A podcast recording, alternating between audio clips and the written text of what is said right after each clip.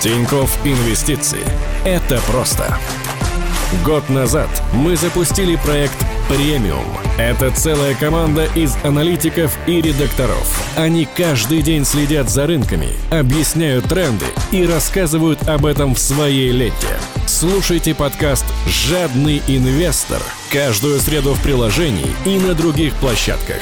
Об инвестициях понятным языком.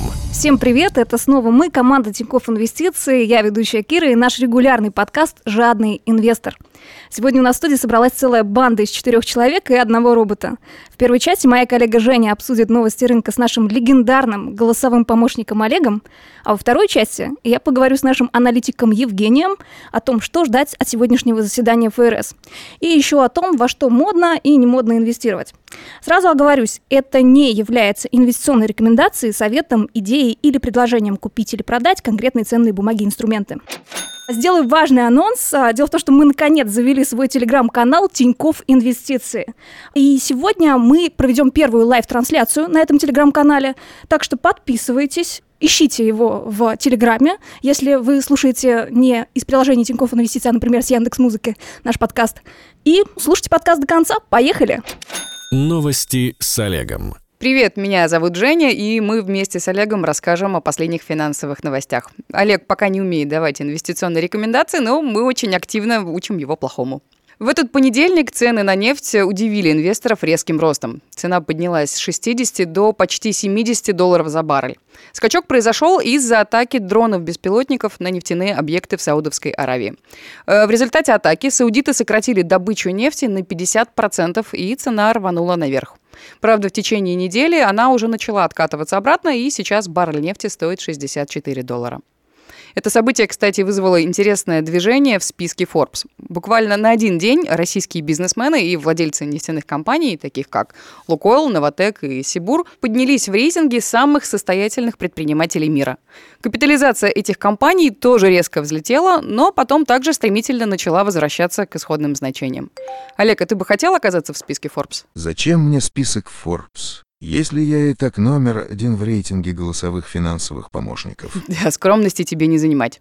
Тем временем стало известно, что одно из самых обсуждаемых IPO этого года может не состояться. Речь про первичное размещение WeWork. Руководители снизили оценку бизнеса компании больше, чем в два раза, с 47 до 20 миллиардов долларов.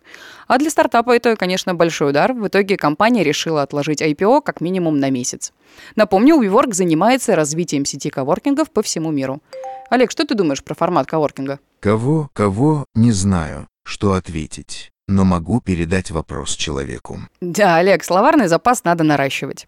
К слову о росте. Сегодня должна выйти финансовая отчетность у американской компании General Mills. Она известна в России как производитель популярных брендов консервированного горошка и кукурузы. Компания отчитывается за второй квартал, и аналитики из известных инвестдомов прогнозируют, что финансовые результаты могут оказаться очень хорошими.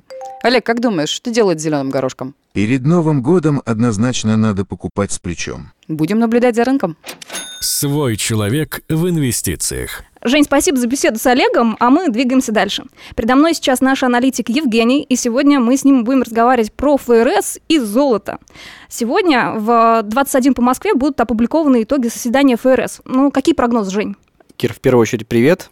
А, во-вторых, что касается ФРС и вообще центральных банков. Сейчас такая общемировая тенденция, что ведущие центральные банки снижают ключевые ставки тем самым делая кредиты более дешевыми и пытаясь поддержать экономику.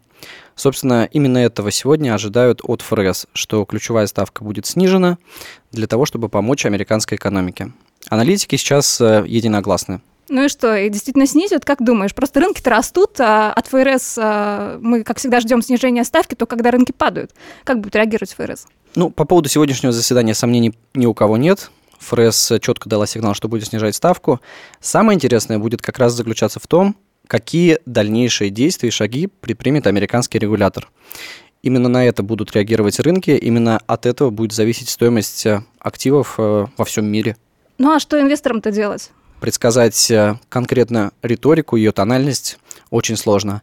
В первую очередь стоит обратить внимание на золото. Сейчас сформировались э, несколько предпосылок, которые говорят о том, что золото будет привлекательной инвестицией. Жень, ну я тебе честно скажу, когда вот ты мне перед подкастом говорил, что будешь э, разговаривать про золото, да, и хочешь его обсудить, я отнеслась очень скептически, потому что, ну, если честно, я вот два года инвестирую и еще ни разу не купила золото. И не произошло это по ряду причин довольно простых. Дело в том, что в моменты кризисов, когда все начинают э, кричать буквально из каждого утюга «покупайте золото», э, вот э, в эти моменты золото стоит уже слишком дорого, и мне просто страшно его покупать, потому что мне кажется, что актив перекуплен. А в моменты, когда рынки уходят из депрессии и начинают как-то расти, ну, покупать золото уже не имеет никакого смысла, как мне кажется. Вот такая вот проблема. Не могу найти точку входа. Сейчас золото действительно выглядит очень дорогим. А, текущие уровни это максимальные с 2013 года. Но если посмотреть на более долгосрочный участок времени, то цена золота показывала и гораздо больший рост, и стоила гораздо дороже. Поэтому нам кажется, что потенциал для роста все еще остается. Слушай, но есть еще другая проблема, как мне кажется, да, есть э, такое вот представление о модных и немодных активах для инвестирования. Ну, вот условно, а, золото кажется таким активом для бабушек. Ну, вот они там, не знаю, какие-то старенькие инвесторы на рынке сидят, покупают его там из года в год, когда рынки падают. А модно сейчас вот среди молодежи инвестировать в криптовалюту, да, вот тут у ленивого нет, мне кажется, крипты, а золото на этом фоне, ну, как-то поблекло или нет? Я ошибаюсь? А, действительно, многие могут смотреть на золото как э, консервативный инструмент. Это правда. С другой стороны, стоит отметить, что несмотря на рост э, популярности альтернативных способов инвестирования, тем не менее, золото остается важнейшим инструментом, финансовым инструментом для многих очень крупных инвесторов. А, в первую очередь мы говорим про центральные банки, про крупные пенсионные фонды, про крупнейшие управляющие компании. А, пока они еще не дошли до альтернативных э, способов инвестирования, и золото для них является таким защитным инструментом и продолжает им являться. Слушай, ну хорошо, допустим, допустим, я сейчас задумалась, а, не прикупить ли мне золотишко, да? А, но а, я вот, например, не очень понимаю, есть ли предпосылки для того, что золото будет расти? Вот есть ли гарантия, что сейчас цена золота еще ну, не достигла максимума и может вырасти еще? Давать прогнозы всегда сложно. Но давайте попробуем порассуждать. Э, нам кажется, что есть как минимум три основные причины, почему золото сейчас э, это актуально и почему его стоимость может расти. Ну, во-первых, э, это спрос на золото со стороны центральных банков.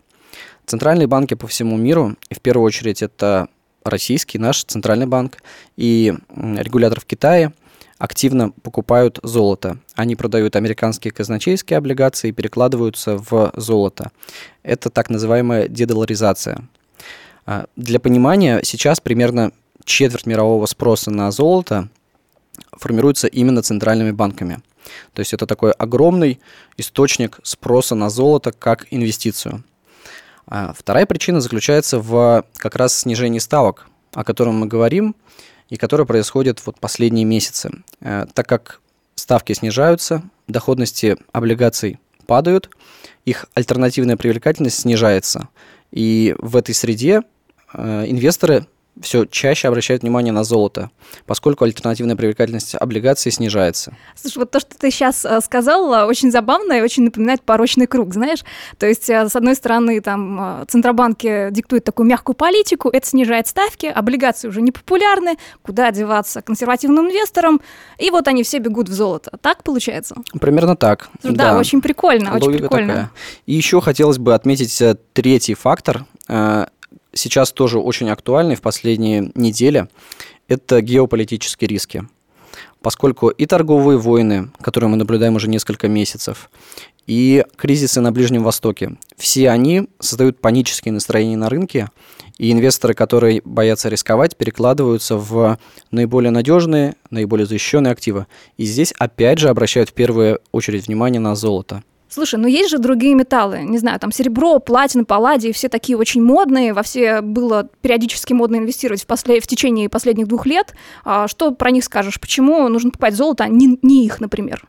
А ключевая отличительная особенность золота от других драгоценных металлов заключается в том, что спрос на него а, в определенной степени контр... контрцикличен. То есть, а, когда в экономике дела идут плохо, спрос на золото растет. И наоборот. Остальные же металлы, они наоборот довольно цикличны. Когда в мировой экономике все хорошо, спрос растет, производство растет, компании наращивают свои расходы, то э, естественным образом растет их спрос, например, на никель, палладий или серебро. Золото же просто по своей структуре потребления, оно э, больше не промышленный товар, а инвестиционный. Ну, это тоже очень, мне кажется, прикольное такое наблюдение, что вот эти все металлы, которые золото платина, серебро, они потребительские, получается. То есть спрос на них формируется потребительским образом. Есть предложение, есть спрос. А Именно. А на золото, получается, как на такой действительно универсальный актив, который заменяет в каком-то смысле инвестиции, в каком-то смысле деньги, да, идет такой абсолютно непредсказуемый спрос. Всем плохо, золото хорошо. Неспроста да. ранее золото было, по сути, и обменной монетой, и еще в совсем недавнее время существовал золотой стандарт, когда деньги да, можно было да, свободно да, да. В 71 кажется, году его отменили, на... да? Когда разрушилась, угу. да, Бреттон-Вудская система. Угу, угу. А, ну и последний вопрос, нельзя его не задать, да, ну, э, если мы призываем инвестировать в золото, почему тогда мы, например, не говорим о том, что нужно инвестировать в золото добывающей компании? Казалось бы, это проще. Купил там акцию какого-нибудь полю золота, а, и, ну, и держи ее там, жди, пока золотишко отрастет. Хороший вопрос. Э, мы не отрицаем э, такой э, возможности, такой инвестиционной идеи. Это тоже может быть интересно, но инвестору, который решится инвестировать в конкретное золотодобывающую компанию, нужно быть гораздо аккуратнее. Нужно смотреть на компанию, смотреть на ее финансовую устойчивость, на ее планы, на то, каким образом она развивалась в последнее время.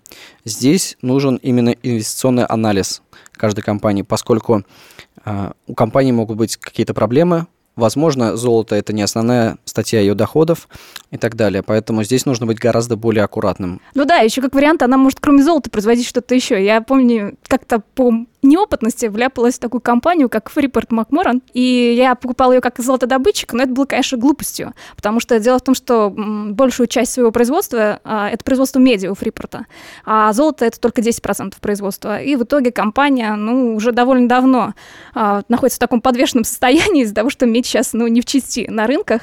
Жень, спасибо большое за беседу. Спасибо. Слушайте нас на Яндексе, слушайте нас в приложении Тинькофф Инвестиции. Конечно же, читайте наш а, новый телеграм-канал, который так называется Тинькофф Инвестиции. Сегодня в нем будет, напоминаю, лайв-трансляция по заседанию ФРС. До новых встреч. Подкаст подготовлен, а у Тинькофф Банк. Это был подкаст «Жадный инвестор». Покупайте дешево, продавайте дорого.